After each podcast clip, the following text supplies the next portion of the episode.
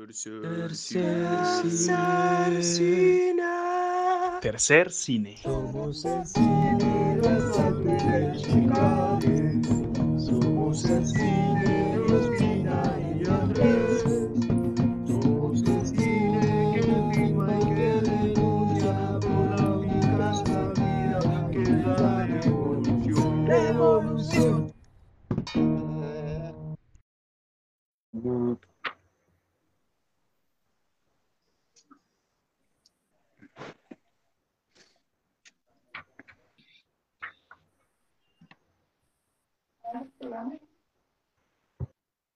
Ya estamos en vivo. Listo. Bueno, ¿qué más pues? Buenas noches para todas las personas que se conectan hasta ahora, a todos los entes, estudiantes, desempleados y asalariados que nos escuchan, eh, al mejor podcast de cine colombiano, evidentemente. Hoy vamos a hablar de severa película que toca fibras, por lo menos a mí, dentro de lo más emocional que me ha pasado. Yo creo que es la mejor película que hemos visto, por lo menos en todo lo que llamamos en tercer cine. Eh, me movió todo el piso. Peliculón, Gente de Bien, estrenada en 2015, con Franco Lolino como director. Y resulta que Franco Loli tuvo el placer de tomarse una foto con una de, de, de las miembros de tercer cine, de, con Laura Arias, ¿no? Eh, el señor tuvo el placer de conocerla personalmente, cosa que no todo el mundo puede hacerlo. Entonces, breve, yo creo que podemos ir iniciando. Eh, como, como recordarán, somos varios miembros. Hoy tenemos la compañía y el placer de estar con Daniela Vega, con Sandro o Luis Felipe, como prefiera, con Jaime, con Laura Arias, con Miguel y con Felipe. Y el quien les habla, Jonathan Hurtado. Entonces yo creo que podemos ir arrancando con la biografía de, del señor Franco, quien está a cargo de, de Laura. Bueno, como Hurtado dijo al principio, Franco Loli tuvo el honor de tomarse una foto conmigo en un, en un especial que se le hizo a principio de año en la Cinemateca, eh, después de estrenada su más reciente película, eh, Litigante. Bueno, Franco, de lejos, es uno de los mejores directores de cine de- del país. Ha producido, eh, dirigido y ha escrito guion. En muchas de, de estas películas. Eh, ha dirigido Gente de Bien, que es la que estaremos hablando hoy, y Litigante, que son dos largometrajes, y dos cortos, eh, Rodri y Como todo el mundo. Eh, Franco Loli estudió cine en Francia, eh, en- pasó por varias escuelas y se graduó con honores en 2007. Par- eh, participó en varios procesos de memoria en Camboya, cine y memoria, eh, y realmente es una persona con una gran experiencia en festivales. A- todos sus cortometrajes y todos sus, todas sus películas han sido premiadas. Ha eh, pasado por más de 40 festivales internacionales y todas sus películas, eh, Gente Bien y Litigante, se han estrenado durante la Semana de la Crítica en Cannes.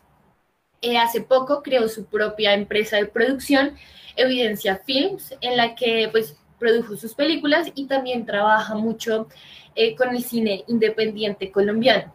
Estábamos hablando antes de iniciar el podcast de la existencia de un universo franco-loliano, eh, ya que su familia ha actuado en la mayoría de, de sus corto- de sus cortos y de sus largometrajes. Eh, la protagonista de Litigante, la mamá de quien es Carolina Sanín, es su mamá en la vida real. Eh, también trabajó en Gente de Bien y la familia de que aparece, la familia de Bien, es la familia eh, de Franco Loli. También aparece su tío Rodrigo, que protagonizó Rodri, y pues Carolina Sanín, la protagonista de Litigante, es su prima en segundo grado. Parce, es que de verdad Franco está más preparado que un yogur, solo le falta, solo le falta estar en tercer cine, de verdad que sí. Entonces, pues vamos a, avanzar con un poco de contexto de lo que se refiere a lo que pasa en la película, que se puede definir como un clasismo, específicamente hablando de la infancia, del cual nos va a hablar un poco Jaime. Saludos, terrícolas, ¿cómo, ¿cómo les va el día de hoy? ¿Qué se cuentan? ¿Todo bien? Qué saludo. tan Maravillosamente bien. Me alegra, me alegra. Pero bueno, hoy me encargaron la, la difícil tarea de hacer un contexto frente a esta película. Digo difícil porque como sujeto en vía de, de construcción de mis privilegios de clase, me fue muy difícil aceptar que en Colombia hay un nivel tan marcado de desigualdad. Y es que es eso, para, para hablar de, de el clasismo, principalmente nos tenemos que, que parar desde la desigualdad, de aceptar la desigualdad. La desigualdad en Colombia obedece a un orden estructural, porque está cimentado casi que exclusivamente en el sistema económico. Entonces, como es apenas lógico, la acumulación de capital por parte de algunas personas genera que el capital residual tenga que ser repartido entre todas las demás personas. Entonces, eso genera un nivel eh, de mínimo acceso a lo necesario para la vida en esas personas, como lo es el agua potable, la energía eléctrica, la cuenta de Netflix o, siquiera un tarrito de leche de almendras. Entonces, en ese contexto, esta película eh, lo remarca muy, muy bien a través de, de la infancia, ¿no? Cómo, cómo se vive esa, esa infancia desde una situación eh, de desigualdad tan marcada. Y creo que es donde más se ve eh, esa desigualdad en nuestro país, porque eh, es eso mismo, los, los chicos de escasos recursos, al no poder tener la misma educación privilegiada que algunos eh, tienen una noción cultural muy diferente. Y al estar en contacto con esas nociones de privilegio, ocurren cosas muy, muy complicadas y eso narra muy a fondo esta película. Entonces es, más o menos mirar eso, mirar cómo son las relaciones eh, entre los infantes, porque también tenemos normalmente el precepto de que en la infancia todo es inocencia, pero no es así.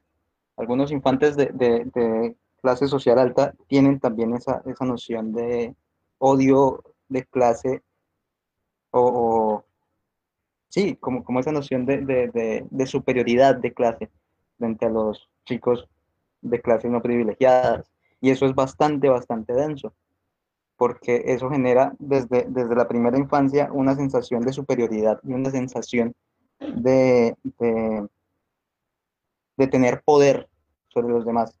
Y yo lo digo porque también lo viví en carne propia. Yo recuerdo que cuando iba a la finca de mi abuelo, eh, era algo que, que, casi que se, que se me inculcaba desde la primera infancia. De que, bueno, ve y juegas con los chicos, de, de, con el hijo del encargado, pero pues ten en cuenta que él es el hijo del encargado y que tú eres el hijo de, los patrones. Entonces es un, es, un, es un visaje duro de afrontar desde la infancia. Y supongo que del otro lado, del lado del chico que, que, que tiene que vivir en carne propia toda esa discriminación también es una cuestión bastante densa.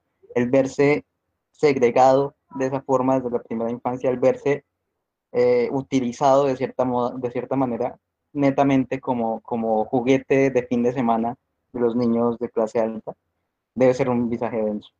Entonces me gustaría que iniciáramos el debate frente a, al clasismo de, de, desde la infancia, desde ese punto, a cómo, cómo podría interpretarse en ambas caras de la moneda eso. ¿Quién dijo yo? Yo. No, pues yo quería como empezar también un poco pensando en la manera en la que pues este chinito está pues parado a lo largo de la película, porque yo siento que lo más importante, bueno, no sé si lo más importante, pero una de las cosas más importantes es que es un niño que está muy incómodo todo el tiempo en todos los lugares, como que él no pertenece a ningún lugar, ni siquiera con su papá. Entonces como que desde el principio de la película como que se descoloca y desde ahí ya el niño entra en una posición de vulnerabilidad como ante todos, porque yo siento que como que él está luchando como también contra esa propia incomodidad, porque ante todos los momentos como de segregación o pues discriminación o cuando esas diferencias son tan marcadas, él no tiene como lugar hacia dónde volver. Entonces yo creo que es una de las cosas más duras, como saber que el niño está en cierta medida solo en eso. Sí, que así es, y es un proceso bastante complicado el, el, el verse en, sin pertenecer a, ningún, a ninguna parte. Y eso, y eso lo remarca muy bien la película de muchas maneras, ¿no? Claro, este pelado no tiene un lugar en ningún momento y es que siento que la película no solo muestra esta incomodidad constante, sino también por qué existe esta incomodidad. Entonces siento que hay una, una marcación muy clara como de los hábitos, de los consumos, de lo que caracteriza a una persona de lado y lado, ¿no? Entonces están, está este pelado pobre y están los gomelos, y yo quisiera que habláramos un poco de eso, porque es que de verdad la película hace mucho énfasis en mostrarnos cómo es la ropa, en cómo son los gustos, en cómo es la comida, la religiosidad, la casa, los colores, todo lo que comprende la vida cotidiana de estas personas y cómo se van a empezar a separar y cómo eso se va a representar específicamente dentro de esta separación y claramente la incomodidad de nuestro protagonista.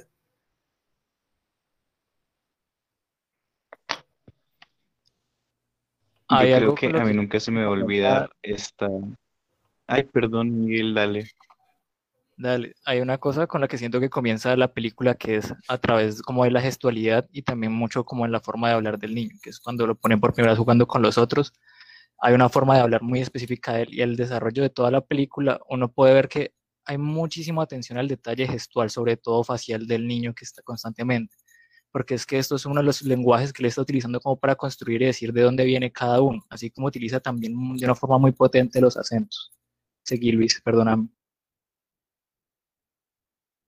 Ay, no, perdón, tranquilo. Es que, no, pues iba por otro lado, pero esa primera escena a mí también me, me importa mucho porque, eh, pues no sé, siento que Franco Loli hace cosas muy chéveres, muy chéveres en esta película y una de esas es como también jugar, entre, pues irónicamente jugar con el juego, porque pues claro, ese es el mundo de los niños y es el mundo en el que los niños em, como que em, empiezan como a, a, hacer y a tener poder y a relacionarse con los otros niños de maneras muy extrañas. Entonces como que esta primera escena yo creo que es como una ventana a este niño en su, en, en, su juego, o sea, como en su juego, como en el de él, como con los niños y con las dinámicas que él entiende. Y ya después se va a enfrentar a otros juegos y a otros niños como mucho más diferentes. Pero entonces esto es como yo siento que es como un, una ventanita para poder verlo.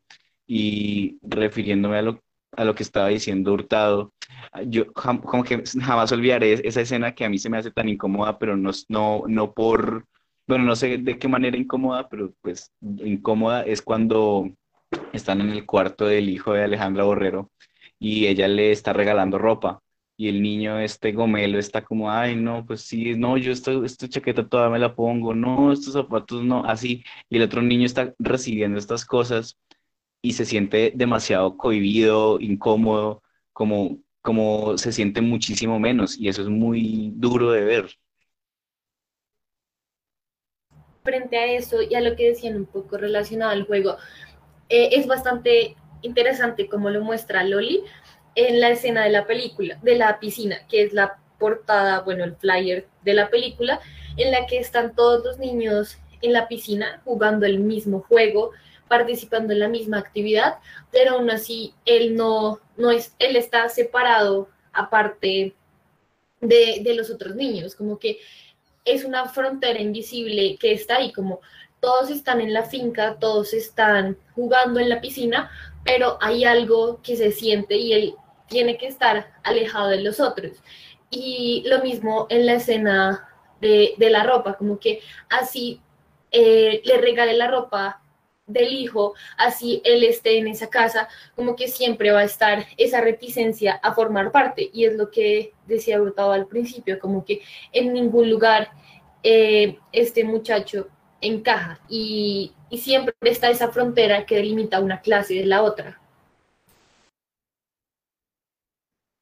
Sí, estoy de acuerdo con lo que dice Laura y por lo menos pues eh, un poco antes de la escena de la piscina, también vemos la de cuando creo que es el primer día en el que están, la primera noche, y que está toda la familia junta, cenando, todos están compartiendo, incluido el niño con los otros niños, pero aún así el padre está súper incómodo porque a pesar de que desde la buena fe, ¿no? Digamos, lo han tratado de, de acoger, de que él se sienta incluido, él se siente, él, sabemos esa frontera invisible de la que ahora habla Laura, y él se siente mal, o sea, es que no hay como que no dice ninguna palabra, pero solamente con la imagen, con lo que nos muestra, se, siente esa incomodidad, se siente esa tristeza, Entonces sí me parece que es muy, muy importante esto, como esas diferencias, ¿no?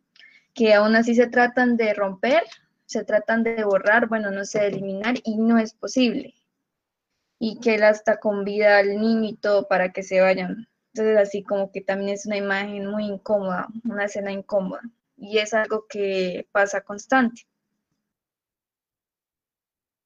Hay algo con la escena que, pues, como puso Luis a, mencionar, que es la de la, cuando le regalan ropa, que yo siento que también tiene mucho que ver con algo que dice, que, que dijo Jaime al comienzo, y es como en ser un residual.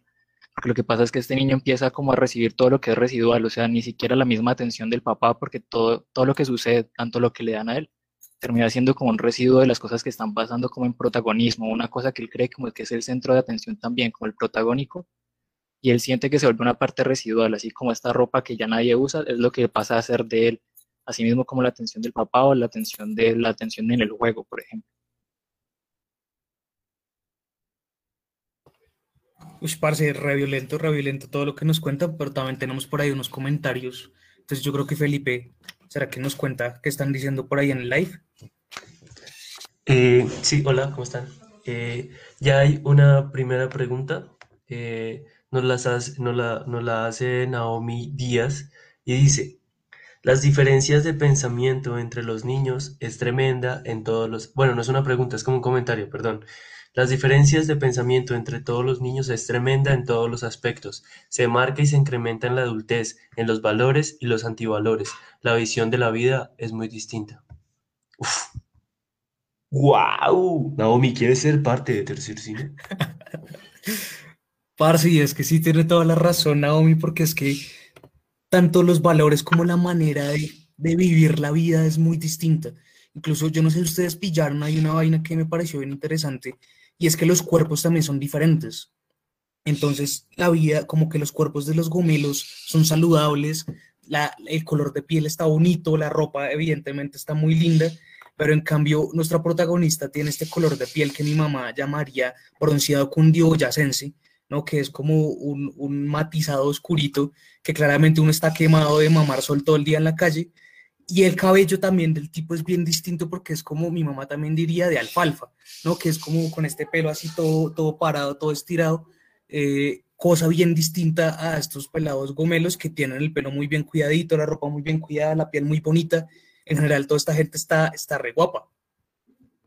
Tienen el corte de Justin Bieber como de la época más o menos, ¿no? Eso me, eso me dijo como un amigo que estaba viendo la película conmigo y me pareció como, uff, es de verdad. Re sí, total, total. Daniela, que... Eh, como algo muy pequeño respecto a lo que dice Jonathan, y es que eso es algo viejísimo, lo del tono de piel, pues no, no sé si se vendría también como ligado a lo que es el racismo, pero sí es algo que ha existido desde siempre, siempre, siempre, y son los tonos de piel como para diferenciar clase social. ¿Por qué? Eh, aún así, digamos, en los países de Europa, en donde normalmente las personas tienen pues la piel muy clara, sí se notaba la diferencia porque las personas pobres tenían la piel más oscurita, más quemadita, ya que tenían que trabajar muchas horas debajo del sol. Y creo que eso lo dicen en esta película de la Laguna, Laguna Azul, no sé, si saben cuál es, pero entonces como que hay una escena en la que ella le, eh, le dice la, una señora a la muchacha, ay, no tienes que dejarte quemar tanto porque si no van a pensar que eres una trabajadora del campo. Y las personas como nosotros, no, como nosotras no debemos tener la piel oscura. Eh, no sé qué, una, una señorita un, de buena clase se caracteriza por su piel clara. Entonces sí es como cierto. O sea, es algo que lleva mucho, mucho tiempo y aún así hoy en día lo seguimos viendo reflejado. Sí, como que como- no solo como para se quede en, en el- como en el dinero, sino que también es una jerarquización racializada.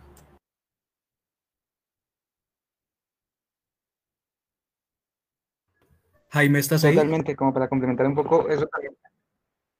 Sí, aquí estoy. ¿Sí se me escucha? Es que creo que tengo un delay todo pelle. Aló. Sí, te Sí, escuchas. escuchamos. Y la sensación. Breve. Entonces lo que, lo que decía es que como para, para complementar un poco, eso también obedece un, un tal a, a una construcción histórica, ¿no? A ver, no hay que olvidar que, que quienes eh, ostentaron el, poder y ostentaron pues las clases sociales altas eh, desde el momento de la independencia, a pesar de que fueran criollos, también eran descendientes europeos. Entonces, es esa, esa constitución de, de tener eh, el poder desde hace 200 años, eh, genera también que haya una diferencia racial que a pesar de que nosotros podamos percibir en el cotidiano como mínima, sí la hay, y hay una diferencia que uno puede notar muy marcada. Y, también quería resaltar lo que, lo que vos decías, hurta frente al pelo, porque es una, una vaina muy, muy, muy notoria. Eso está incluso en el, en, en el flyer de, de, de, la película en sí. Entonces, todo eso obedece a, un, a una construcción totalmente histórica y también es una forma de, de dar a entender que, que el poder, tanto económico como político, lo han tenido las mismas personas desde siempre.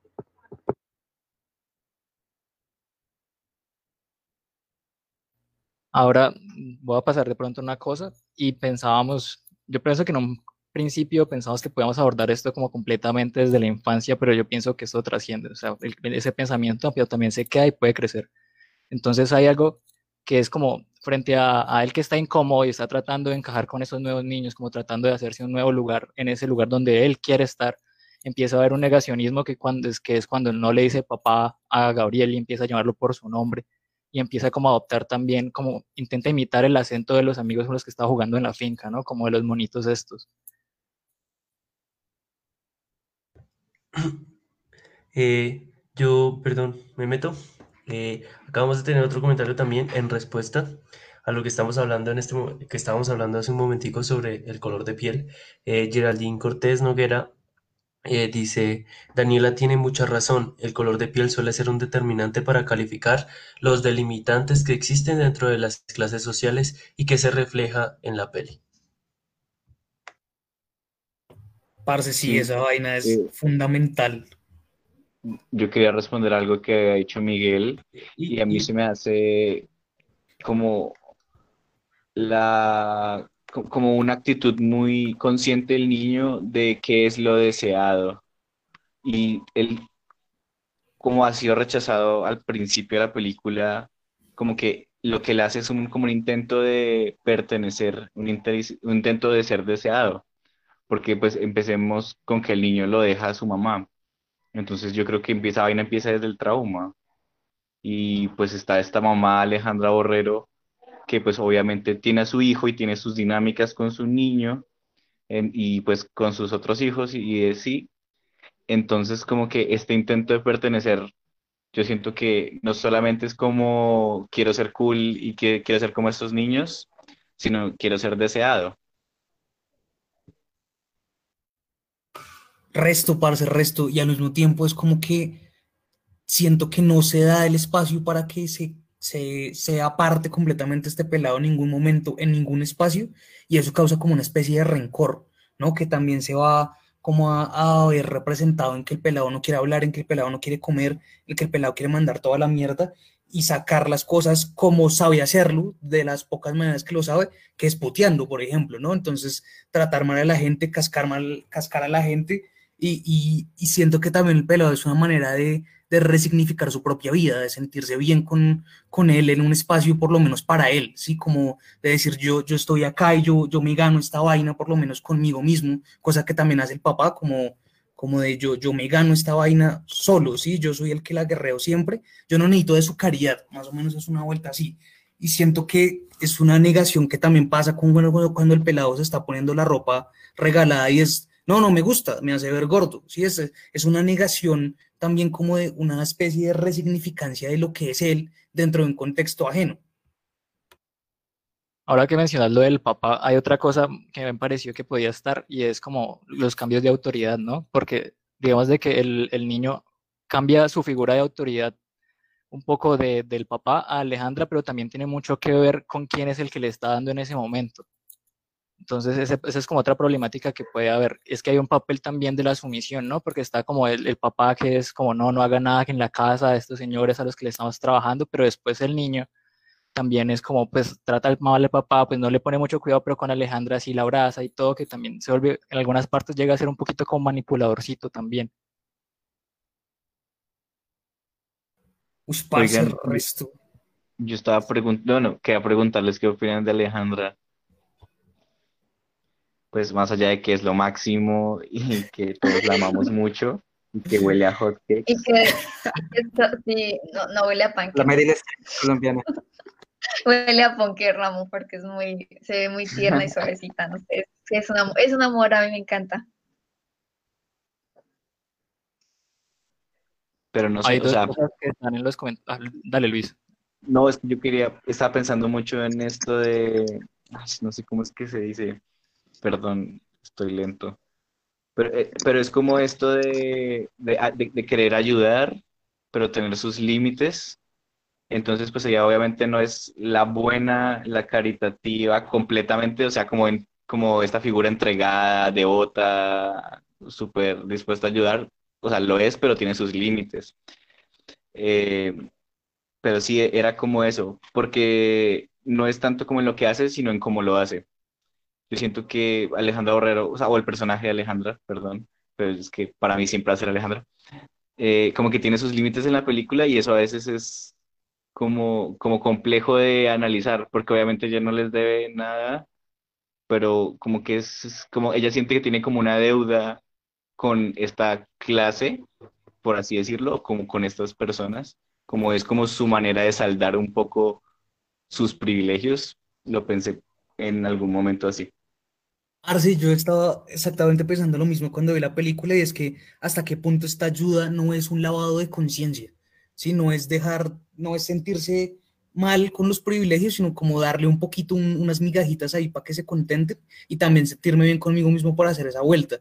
Y es una cosa que me dio vueltas durante toda la película y no logré saldar porque efectivamente este personaje siento que lo interpreta muy bien Alejandra, hace un papelón completo por todo lado y ejemplificar las complejidades de, la, pues de las identidades también de los gomelos, ¿no? Aunque la película no esté centrada únicamente en eso.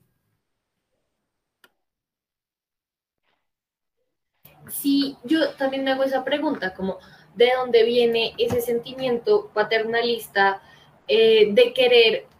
eh, es raro porque muchas veces se piensa como querer transformar la vida del niño, darle una oportunidad mejor, eh, porque pues quizás también inferiorizándolo como, ah, pero es que tú eres un niño pobre, eh, tu papá es un carpintero, pues ¿qué se puede esperar de ti?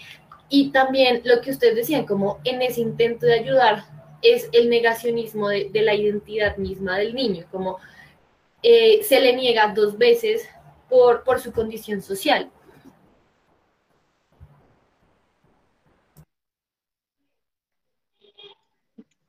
Es que de pronto sí es como querer hacer las cosas, tener ganas como de un cambio, o bueno, así como dices, de pronto consigo misma. Y pues como, no sé, casi nadie tiene como experiencia en esas cosas, yo, o sea, yo, yo siempre he sentido, sentido el papel de Alejandra con muy buena fe, como que lo quería hacer, pero pues la cagó muchísimo, y es que es obvio ya se llegó pues al límite de que el niño se sintió muy inferior, de que a él le valió verga tratarlos mal a todos y prefirió irse para su casa, o sea, podía haber tenido estar en una finca, en vacaciones, tener la comida, no sé qué más, estar acompañado, pero él prefería estar allá en la piecita con su familia, bueno, con su papá, a, a sentirse, a estar en ese espacio que irónicamente era hostil para él, porque él no estaba acostumbrado a eso y no es tan fácil como de adaptarse. Sí, y también que yo siento que Alejandra, o sea, pues Alejandra está ahí también para que el niño pueda tramitar un poco la pérdida de la mamá, o sea, la pérdida entre comillas, como el abandono de la mamá.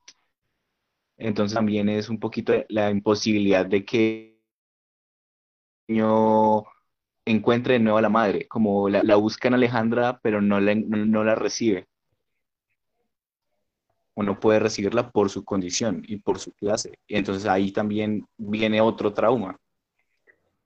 Y eso también es una, una vuelta dura de analizar porque, o sea, situándonos desde un campo ajeno al campo social, está la cuestión sentimental, o sea, una gran pérdida eh, como la que tuvo el niño eh, termina conllevando a que, a que se dé esa situación paila de clasismo, pero parte de una cuestión netamente sentimental y, y es no ver también al, al, al pelado como, como un ente eh, de sentimientos comúnmente, sí.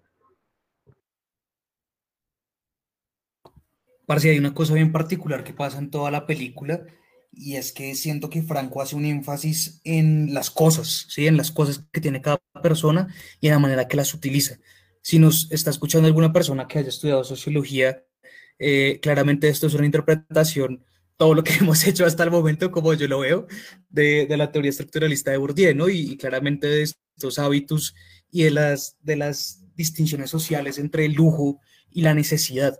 Y es que las cosas cobran un gran valor cuando lo ponemos en este foco, porque si nada más nos fijamos en cosas como los celulares, la ropa que usan las personas, existe una gran diferencia que es notoria y que no es solo hablando ahorita como de la ropa regalada, sino también en cómo se usa y en cómo se porta todas estas cosas. Por ejemplo, si ustedes pillaron la ropa de, de la gente gomela en esta película, es blanca, es, es linda, se nota fina, ¿cierto? Se ve muy, muy bonita. En cambio, la ropa que tiene tanto la mamá con el papá como este pelado, es ropa oscura, es ropa que se ve sucia, es ropa que se ve desgastada y que todo el tiempo asemeja como una vaina desprolija. Eh, muy, muy por el contrario con lo que pasa con los gomelos. Creo que tenemos un, un comentario por ahí, eh, no sé si quieran meterlo. Eh, sí, voy, voy a añadir porque esto es interesante, que es el final del comentario que nos hace Naomi, que dice, los niños son imitadores, para que avancemos en, en, un debate al respecto de la imitación en la infancia, pero anterior a eso el comentario de Naomi dice, debemos tener en cuenta que los niños son como unas esponjas para entender sus actos, pues estos son reflejos de los actos de otros que están alrededor de sus esferas. Los niños son imitadores. La imitación en la infancia sería un, un, buen tema para agregar y, y hablarlo un poquito. Sí, yo estoy de acuerdo pero no estoy de acuerdo, o sea, pero no lo veo como que son imitadores de figuras específicas, sino que siento que son reproductores de una estructura. Entonces, por ejemplo, si los niños de clase alta fueran imitadores de Alejandra Borrero, la película sería muy distinta, pero de hecho todo el tiempo están en conflicto con su mamá. Entonces, es, creo que son imitadores de, de, cosas muy micro que terminan volviéndose la estructura, ¿no? Como de sus amigos o de lo que consumen en Facebook, porque lo no, sí, nombran Facebook varias veces, o sí como de, o de la idea o de lo que se espera de ellos. Como que yo siento que más que, que, que imitar y entender eh, acciones y cosas específicas, es más como un ambiente, como una atmósfera. Parece un poco para aclarar este concepto que se inventa Bourdieu eh, en su teoría sociológica, eh, del hábitus, eh, más o menos se, puede comprender como una identidad con todas las esferas sociales que la rodean.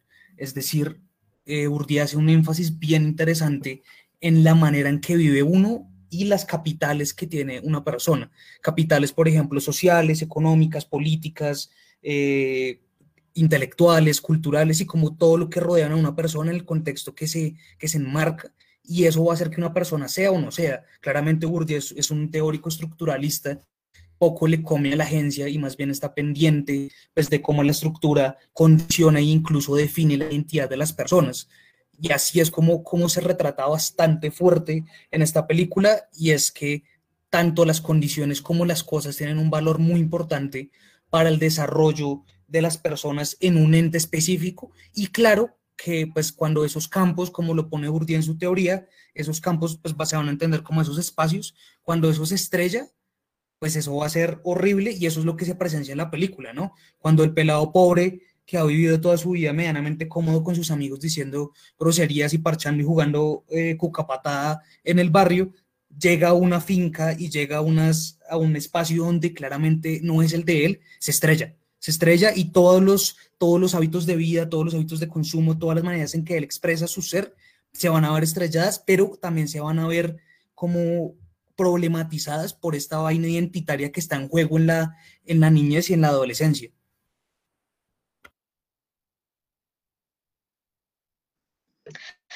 Sobre la imitación me parece que es muy importante, porque yo creo que es esencial en la infancia, porque es verdad, nosotros nosotros, cuando somos niños, cuando somos niñas, somos una esponja. Eh, pues no sé, primero iniciamos como que la, con la crianza. en el hogar, tomamos muchas actitudes que sin darnos cuenta, en el, en cuando somos adultos ya como que se desarrollan o se manifiestan, digamos, por ahí leí que tú puedes odiar a tus padres, pero cuando tengas 30, 35 años o de hecho antes, vas a ver cómo, cómo, cómo, cómo manifiestas, cómo, cómo llevas a cabo tantas, tantas actitudes que ellos tenían o tienen. Entonces sí es como muy cierto.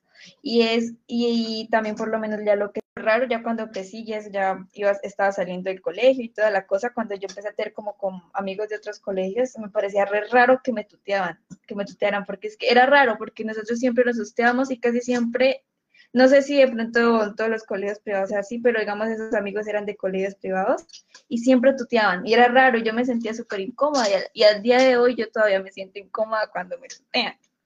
Eh, entonces, pues no sé, sí me parece muy importante esta de la imitación desde la infancia. Eso es esencial.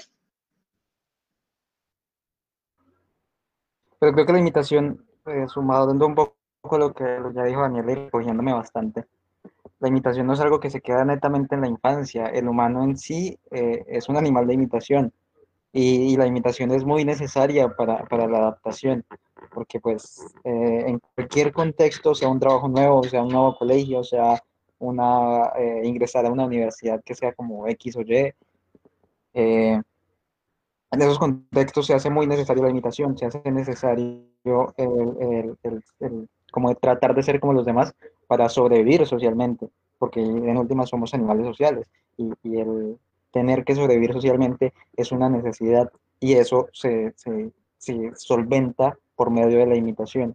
Entonces, es, es algo que no se limita netamente a la infancia. Aquí en los... Ah, dale. dale, dale, dale, dale, dale ah, es que en los comentarios eh, Laura Melisa nos escribe, eh, es que es igual eh, estas películas están hechas hacia el público clasista. Por ende, los estereotipos sobre otras clases sociales van a calar o se seguirán reproduciendo para que sigan pensando que los pobres son morenos y no tan arreglados o cosas así. Eh, frente a esto, yo quería agregar hace rato que, pues, más allá de la forma en la que está hecha la película y de los estereotipos que se, que se trazan acá, eh, es bien interesante del tema que habla, porque pues no sé si, si hay más películas que hablen de lo que denominamos como la gente de bien, si, y de este clasismo tan marcado eh, que existe en Colombia. Entonces quizás pues se le rescata mucho a la película eh, el hecho de que ponga sobre la pantalla este tema tan complejo y de todo lo que hay ahí relacionado como al tema de clase. Y pues, eh, no sé si quieran charlar eso, como eh, cómo es, está el debate de la gente de bien, qué es la gente de bien, y cómo eso viene reproduciendo muchas estructuras clasistas llenas de desigualdad. Pero en sí decir ya gente de bien es generar otro estereotipo y volvemos a lo que, a lo que decíamos antes. O sea, no es, no es que esté diciendo que existe una especie de clasismo adversa, pero también hay estereotipos marcados hacia lo que se considera. Resto, parce, resto, sino que siento que hay algo bien interesante y es que como, como yo lo veo, la construcción del concepto de gente de bien no parte del pobre, ¿sí? sino parte de las personas que están en estas esferas privilegiadas. Entonces, ¿cómo se construye un, un, un estereotipo? Incluso como fomentado por estas mismas personas. Y es que la gente de bien se puede representar de múltiples maneras y tampoco quiere, quiero decir como que sean malas personas o alguna cosa por el estilo, sino que tienen unos privilegios específicos que se representan en esta película específicamente eh, y que sobre todo calan muy, mucho, mucho, mucho en la vida de los pelados y en los problemas de los pelados. Entonces siento yo que la, la gente de bien es una es una persona arreglada, ¿cierto? Es una persona que se viste bien, es una persona que cuida su piel, es una persona que cuida lo que come, eh, es una persona que está muy al tanto de tratar a los demás. Y esto es una cosa que me parece muy interesante de la película, que es el lenguaje, y es que los gomelos tienen un trato específico entre ellos, que es como el tuteo, lo que decía Daniel ahorita y toda esta vaina. En cambio, el pobre es una vaina mucho más de resignación, ¿no? Y como de agradecer por todo constantemente. Pasa cuando el pelado llega a la casa y le presenta, el papá le presenta a Alejandra, el pelado de una vez va y le da la mano y le dice mucho gusto, yo me llamo tal, y es como está este, este papel también de sumisión constante ante este sujeto de gente de bien, que podría suceder incluso que se intente asemejar a este concepto de gente de bien cuando, llega a esta casa, no sé. Sí, quizás muy ligado a lo que decías, este concepto de gente de bien está creado como eh, antónimo a, a, lo otro, al otro que está mal, al otro que está sucio, al otro que no tiene clase, que no tiene educación, y siempre está jerarquizado, como ese mirar hacia arriba y el negar la propia clase y el, esa necesidad de ascendencia social, de, de lo que tú decías, como sumisión eh, constante a, al resto, a esa Alejandra Borrero que está ahí con esa actitud paternalista de, de querer transformar tu vida. Además que parece que la gente de bien también tuviera un carácter político, ¿no? Pero pues eso es metiéndose en otras esferas completamente distintas, pero como spoiler es un talante político evidentemente de derecha, ¿no? Eh, eh, particularmente de la gente de, del Centro Democrático. Es, es, que eso también es cierto, o sea, los, los, los, los eh, círculos de izquierda hablan de conciencia de clase, pero no se pillan que quienes tienen más conciencia de clase son los propios ricos. Obviamente tienen conciencia, bueno, tenemos conciencia de clase, hacia nuestro, proteger nuestro propio entorno. Y proteger nuestro propio entorno es, es no permitir que esas ideas lleguen eventualmente al poder, que ideas nefastas eh, para, para el status quo logren acabar con esos privilegios. Entonces los ricos tienen una noción de, de, de sí tienen esa noción de conciencia de clase que le hace falta a las clases menos privilegiadas. Y eso se ve muy, muy bien evidenciado en la película, y es que hay una escena en la que están comiendo todos juntos en la noche, en estas cenas eh, de, de, diciembre, y en un momento la hija de Alejandra le dice, oiga, este pelado es un extraño, yo no quiero vivir con este man, yo me siento, lo que yo interpreto es que se sentía intimidada, se sentía como amenazada, porque un pelado con estas características que no es de gente de bien, está metiéndose en esta vida de estas personas, está amenazando de una u otra manera el status quo y lo que decía Jaime, pues claramente estas personas lo que intentan hacer es proteger eh, este mismo, estas mismas, no sé si privilegios o, hábitos o como se quiera, pero pues como todo lo que concierne a su vida y se sienten amenazados claramente porque hay el otro, porque lo raro, porque lo que decía Laura, eh, lo extraño entra y se mete en esta vida, ¿no?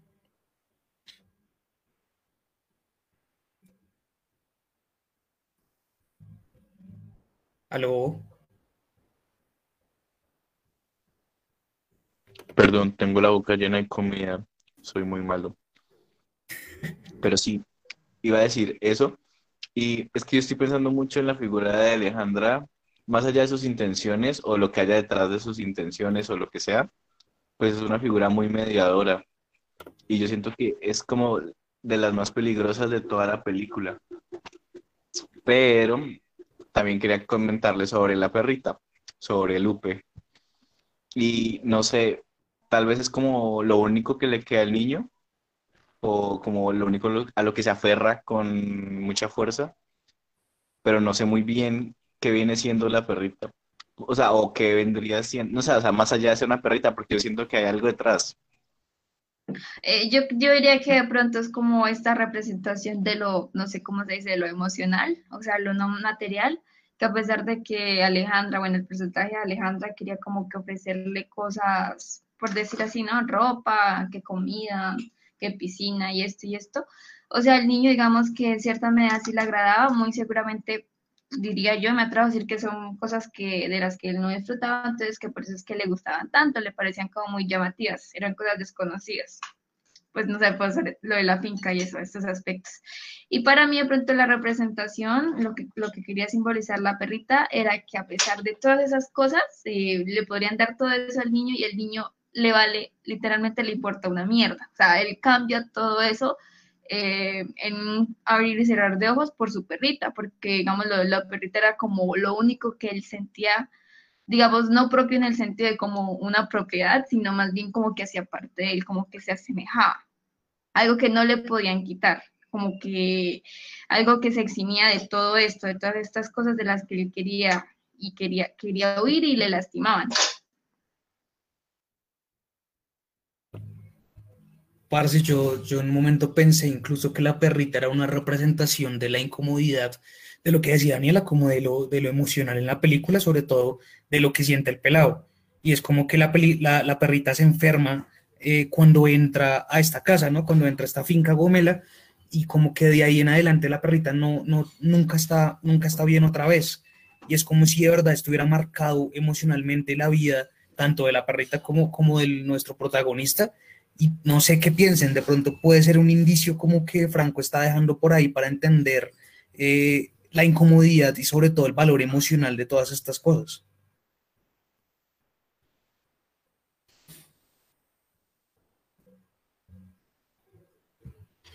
Eh, Sí, por un decía por el lado- lado del- de con un reencuentro también con el papá, ¿no? Como de, porque él se enfrenta a algo y tiene que volver luego hacia el lugar de donde estaba originalmente, como, que tiene que dejar un poco de negar las cosas porque no se encontró cómodo en ese lugar también. Siento que es eso, como, como un cambio de carácter. O sea, la muerte de la perrita también es una parte de, la, de él que se muere, es como un cambio de carácter que se da, siento yo. Igual son como exquisiteces y, y- y como pequeñas nociones del carácter propio del, del Franco Oliverso. Eh, oigan, disculpen, yo me meto, eh, porque pues em- empecé un debate por el chat, pero obviamente quería resaltarlo en el tema que estábamos hablando del hábitus de, de. Entonces, eh, pues yo quería también hacer como el complemento a ese análisis, obviamente previo por Gramsci, que era el problema de la superestructura, que también nos lleva al problema, digamos, que nos estaban planteando en nuestro chat y comentarios, de eh, poner a, digamos, poner la exclusión dentro de, digamos, dentro de, de- las narrativas o las representaciones. Y es interesante porque, digamos, que eh, Gramsci dice que hay una relación biológica, bueno, no, no biológica, como natural, orgánica, perdón, orgánica, eh, en, en la estructura y superestructura, y que la superestructura obviamente estaba construida por, digamos, el oficio del intelectual, que era, digamos, to- todo este, este- todos estos problemas de la representación, todos estos problemas culturales, todos estos problemas que están vinculados sobre todo a las narrativas que se están eh, determinando tanto en el arte como, digamos, en la literatura, bueno, en todo. Eh, y a mí se me hacía muy, muy, muy chimba que eh, se presentara, digamos, todo el debate al respecto. Eh, y eh, pues nada, me, me parecía chimba, chimbísima que, digamos, tocáramos un poco y dijéramos que, digamos, desde, desde Gramsci se nos está diciendo que, digamos, estas representaciones tienen que tener, obviamente, un, un carácter crítico y un carácter, digamos, más allá de, de- de- de- lo hegemónico. Obviamente no, no es, no es, no es, no es coincidir con la estructura hegemónica, sino poder, digamos, eh, subyugar esa estructura a, a la superestructura, donde la superestructura, es decir, los intelectuales, podamos, o o no, no podamos, ah, ya me creí, puedan eh, decir como, digamos, eh, estos problemas, hablar de estos problemas eh, de manera, digamos, un poco lo que digamos, actualmente se dice contrahegemónicamente. Eh, y así, digamos, empezar a hacer unos cambios en la lógica estructural que tenemos nosotros, digamos, que es más lo, eh, digamos, lo socioeconómico, que, que, digamos, en un campo político se puede hacer mucho más eh, los cambios y las transformaciones que en lo socioeconómico, por, digamos, por las diferencias de capital. Eh, eso por ese lado, y hasta ahí dejo mi eh, corto comentario. Yo, yo entiendo el resto lo que dice Felipe, es que tiene el resto de razón. Eh, siento que la teoría de Bourdieu se agota bastante eh, en muchos aspectos, y, pero siento que como que ayuda más o menos a entender algunas complejidades de la vida social.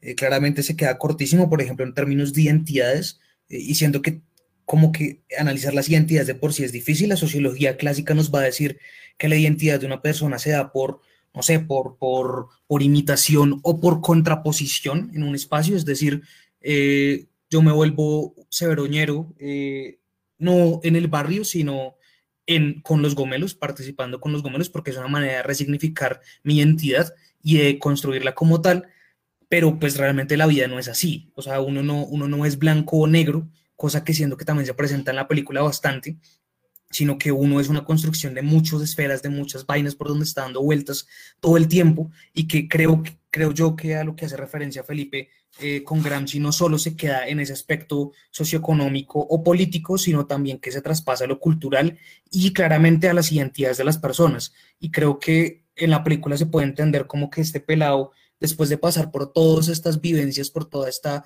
eh, como no, no, es comer mierda en términos de, de, materiales, sino comer mierda en términos de incomodidad, de no sentirse bien, como que después de todas estas vainas, él retoma cosas para su, para su identidad también, para su construcción como persona, que se van a ver representadas, creo yo, como decía, creo que Luis ahorita no estoy seguro, con la representación de la perrita, como que después de todo esto algunas cosas mueren en su vida y van a arrancar otras claramente apegándose a estas construcciones identitarias que han sido parte de él.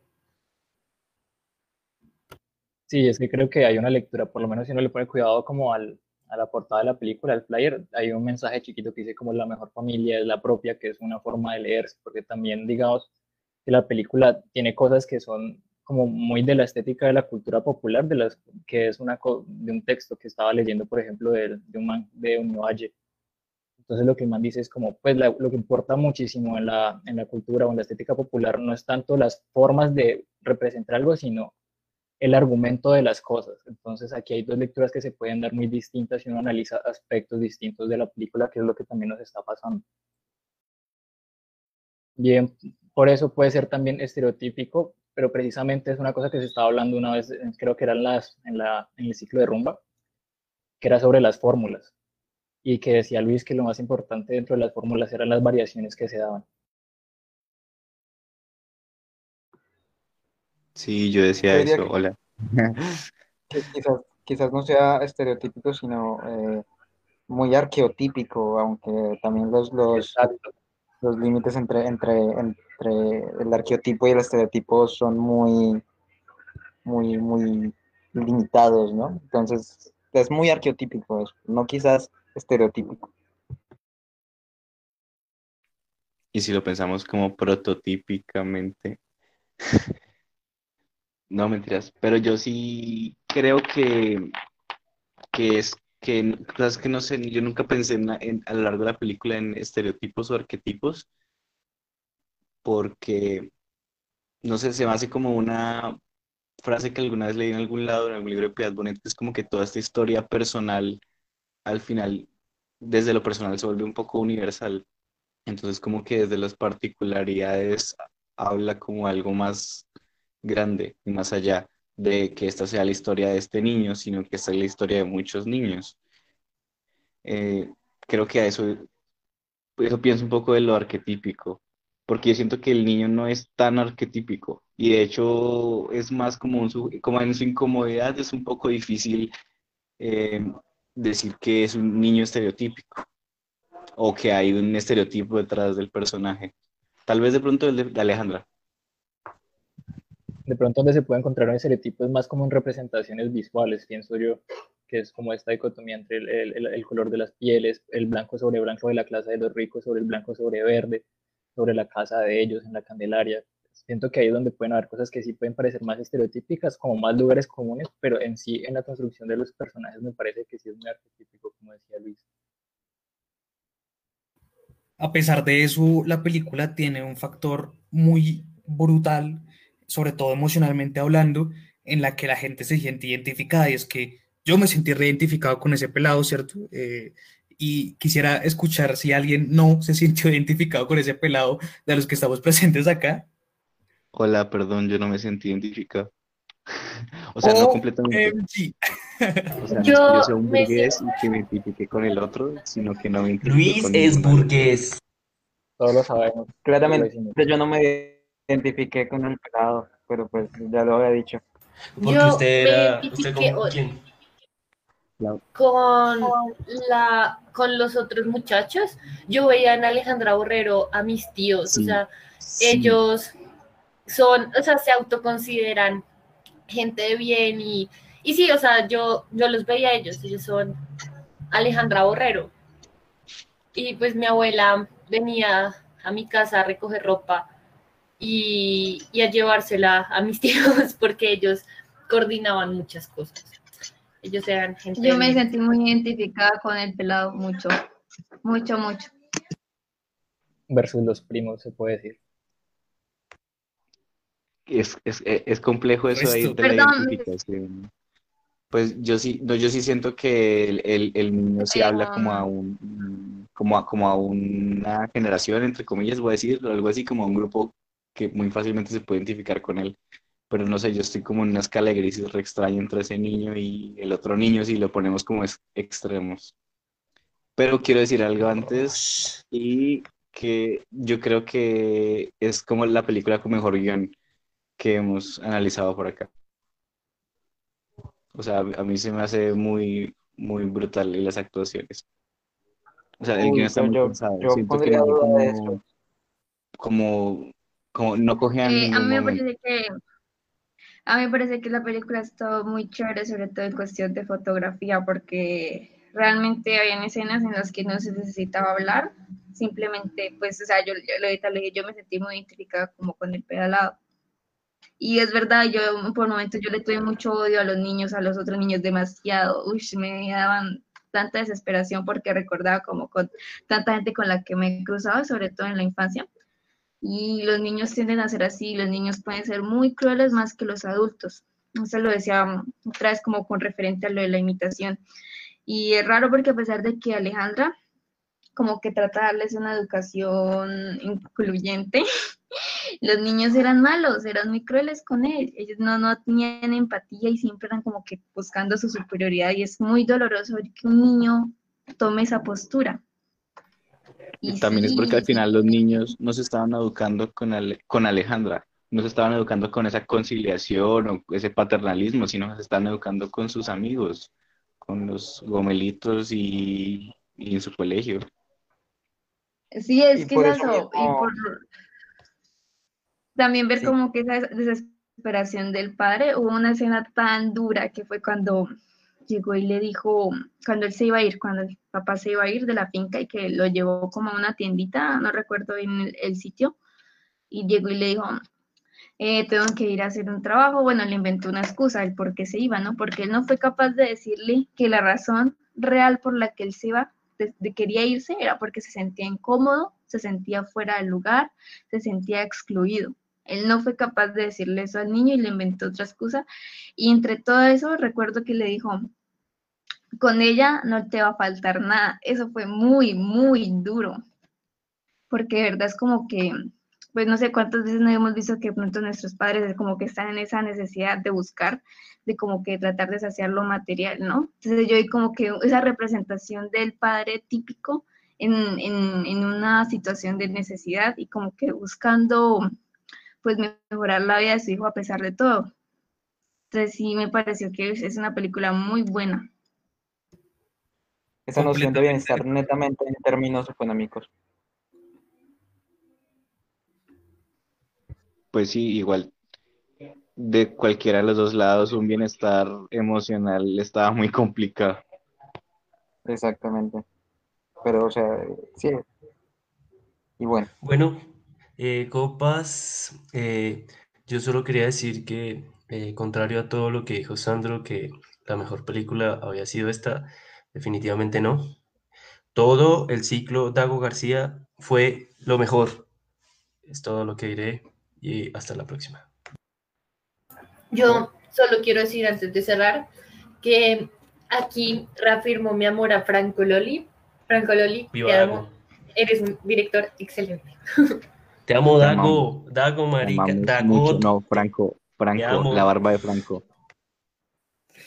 En este, Aquí ya este hay divisiones. creó Por por la foto de ya Laura estaba- Es el fin de tercer Sandro, cine, Sandro, es la batalla inicial. Dagot contra Franco. Estaba como escuchando una entrevista de Alejandra y decía que Franco es una persona muy difícil, que es un que en verdad él tiene la idea en la cabeza y tiene que materializarse esa idea tal cual quiere.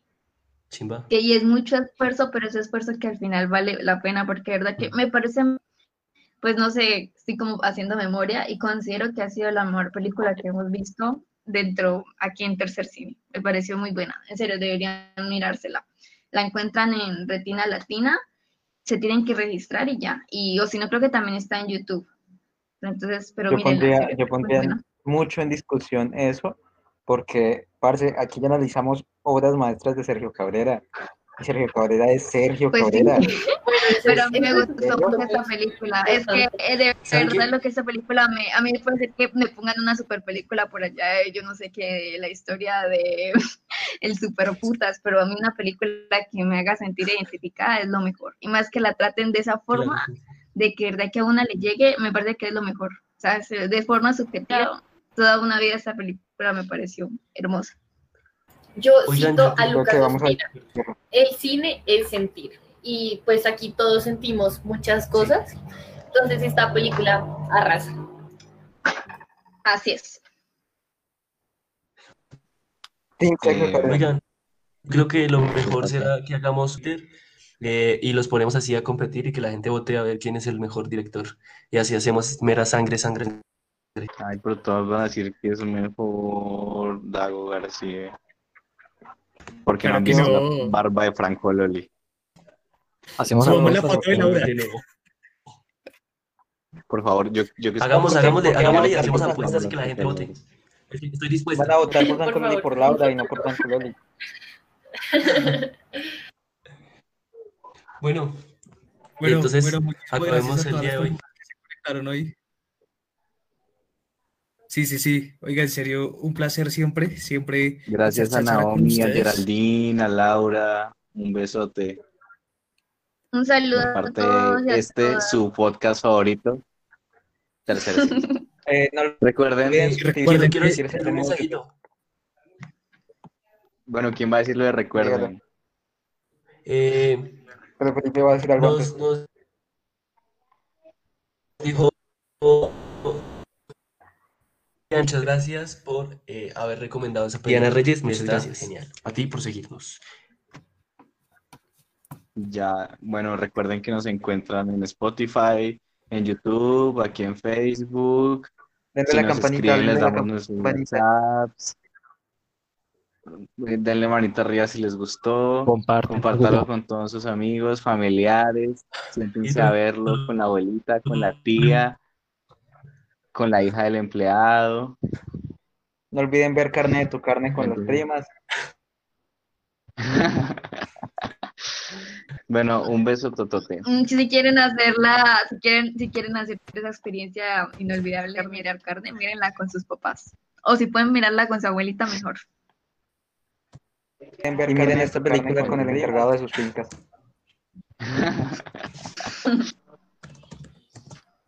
Bueno, besos.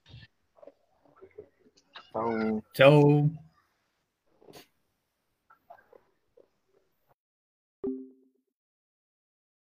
Película con el encargado de sus fincas.